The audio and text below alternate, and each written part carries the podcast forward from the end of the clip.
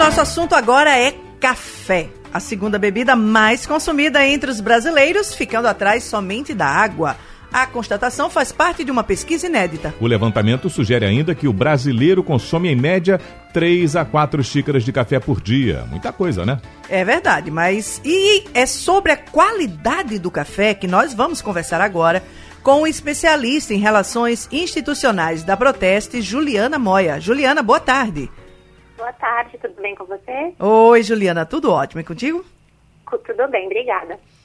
Juliana, o café é um dos produtos mais consumidos, mais queridos e mais comercializados em todo o mundo. O Brasil, então, é o maior produtor e exportador. E aí, vocês da Proteste resolveram testar o produto, foi isso? Foi isso mesmo, né? Como vocês disseram, é raro a gente encontrar um brasileiro que não goste de café, que não tome pelo menos um cafezinho durante o dia. Então, a gente nos últimos, nos últimos anos já fez alguns testes com esse produto e agora em 2019 nós lançamos o último teste realizado. Juliana, e o que foi avaliado? Quais foram os critérios avaliados nestes testes? Nós avaliamos diversos aspectos do produto, né? O nosso objetivo era tentar perceber se os cafés que estão no mercado brasileiro são de fato bons para o consumo e são seguros do ponto de vista alimentar. Nós nos focamos principalmente nos critérios da rotulagem, para saber se tudo aquilo que a legislação obriga está presente no rótulo dos cafés, e também quanto à higiene, para saber se os produtos não apresentam nenhum contaminante ou nenhum estranho que represente risco para a nossa saúde. E com relação à rotulagem, os rótulos do café apresentaram algum tipo de problema? Olha, na rotulagem nós analisamos um total de 20 marcas de café, né, para todos os aspectos. E quanto à rotulagem, os resultados foram bastante positivos. Todas as marcas apresentam tudo aquilo que a legislação obriga, né, principalmente as normas da Anvisa que regulamentam esse setor.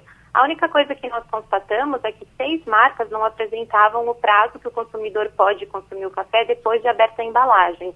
Essa não é uma informação obrigatória, de acordo com a legislação, mas a gente julga que é bastante importante também para o consumidor saber qual é o prazo que ele tem para consumir o café depois de aberto. Hum, e o teste de higiene, ele apresentou algum resultado negativo? Esse sim foi mais preocupante. Nosso teste encontrou diversos pedaços de animais, de uhum. insetos e alguns contaminantes em algumas marcas. Então, por exemplo, nas marcas Bom Dia, Canã e Café Jardim, nós encontramos a presença de cascas e paus, né, pedaços de, de tronco de árvore, numa porcentagem acima daquilo que a legislação permite. E a marca que se saiu pior nesse aspecto foi a marca de café Carrefour, que nós encontramos um inseto inteiro dentro de uma embalagem. Qual a marca? Carrefour, a marca do supermercado. Ui! Agora, Juliana, vê, o ouvinte agora já deve ter ficado um pouco preocupado. E aí a grande pergunta é: é, o consumidor pode comprar um pacote de café sem medo? De forma geral, sim. Como eu falei, nós analisamos 20 marcas, apenas algumas apresentaram algumas irregularidades. E por incrível que pareça, a Anvisa admite que exista, existam esse tipo de contaminantes até uma certa porcentagem em cada produto. Certo. Então, eles não precisam ter zero, podem ter alguma coisa, mas algumas marcas apresentam níveis superiores ao que é admitido.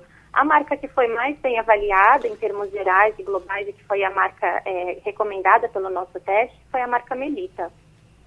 Essa foi a que atingiu melhores índices? Melhores índices, tanto quanto o rótulo claro e com informação de acordo com a legislação brasileira. É o nosso teste feito por especialistas também que avaliaram o sabor do café e a qualidade no momento do consumo. A marca Melita também foi a que deu melhor. Juliana. Em termos de higiene não teve nenhuma reprovação. Certo. Vocês estão disponibilizando esse resultado em algum site que a gente possa orientar o, o nosso ouvinte para observar? Site da Proteste, que é o www.proteste.org.br, tem o resultado do teste com comparativo de marcas, toda a nossa metodologia e toda a informação que o consumidor quiser acessar. Proteste.org.br? Exatamente. Muito okay. bem. Juliana, muito obrigada pela tua participação aqui com a gente. Eu que agradeço. Até a próxima semana. Conversamos com a especialista em relações institucionais da Proteste, Juliana Moia.